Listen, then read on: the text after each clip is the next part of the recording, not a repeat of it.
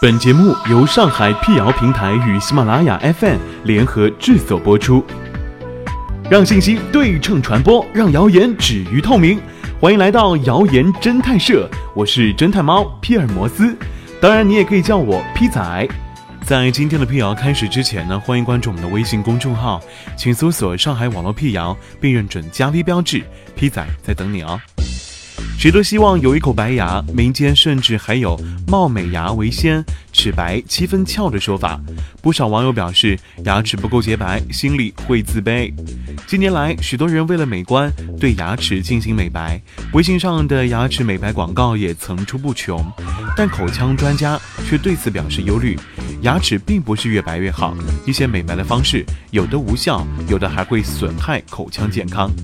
牙齿为什么会泛黄呢？这个并不难解释。上海医学科学技术情报研究所讲师、上海交大医学院口腔基础医学博士傅饶告诉《解放日报》上官新闻记者，黄牙分为两种，第一种是外源性黄牙，吸烟的烟垢、饮料、咖啡、茶等食物的色素等附着牙齿上呈黄灰色；第二种是内源性黄牙。牙齿受到某种元素影响，色素不在牙齿表面，而在牙齿组织内。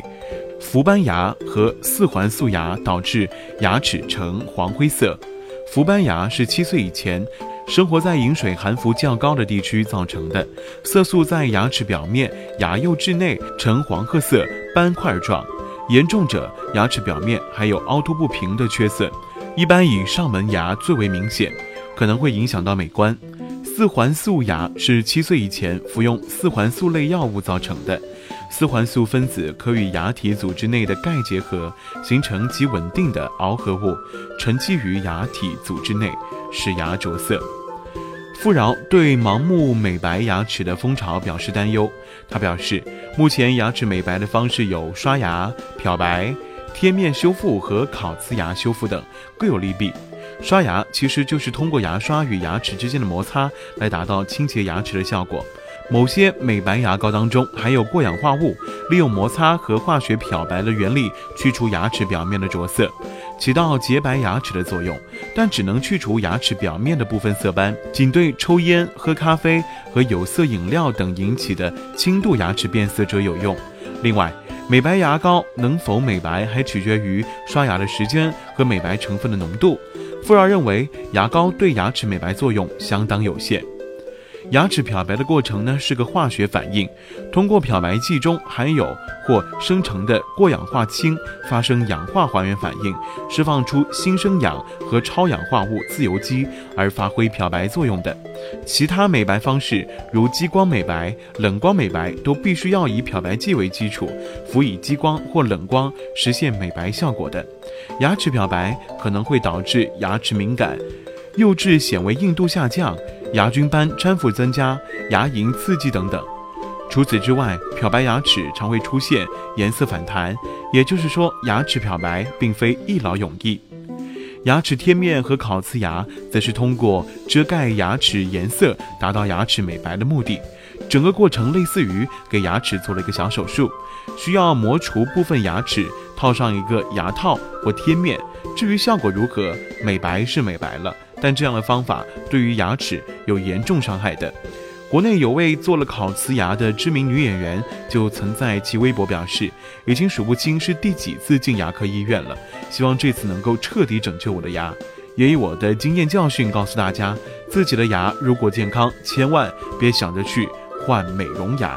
所谓喷砂，就是用喷砂机以一定的力度将砂岩喷到牙齿表面，从而把附着在牙齿表面的茶垢、烟垢打下来；而超声洁牙则是用洁牙机通过超声振动的方式把牙结石震碎，并使之脱离牙面。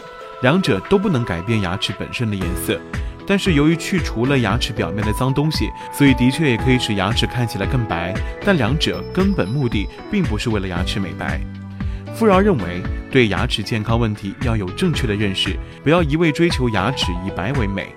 即使牙齿有些黄，在牙齿没有实质的牙病问题的情况之下，仍应保证健康为第一要事，不建议做美白治疗。对于出现氟斑牙、四环素牙等确需要美白治疗的牙齿，也应慎重选择美白治疗方式。同时，要充分了解牙齿漂白的副作用，也要理解贴面修复和烤瓷牙修复因需要磨除部分牙体组织带来的风险，更不要被人忽悠，说喷砂和超声洁牙就是美白牙齿。傅饶认为，在牙齿健康的情况之下，认真刷牙是最好的养齿方法。健康的口腔就应该是一口白牙吗？傅饶解释，牙色和肤色一样。正常情况之下，人和人之间也是有差异的。健康的恒牙的颜色不是纯白色，而是略呈淡黄色，并具有一定的光泽度。其原因是构成牙齿主体的。结构是牙本质，而牙本质本身就是淡黄色的。而罩在牙本质外面的。牙冠部分是牙釉质。健康的。牙釉质钙化良好，应是半透明的，所以微微透出牙本质的。颜色。富饶告诉记者，如果没有经过漂白，由于白皙的牙齿可能反而存在釉质矿化不良的问题。牙釉质发育成熟分为两个阶段，首先是成釉细胞分泌釉质有机基质，然后是矿物质在有机基质上沉积钙化。上述过程如果受到全身或局部因素干扰，均可导致釉质结构异常。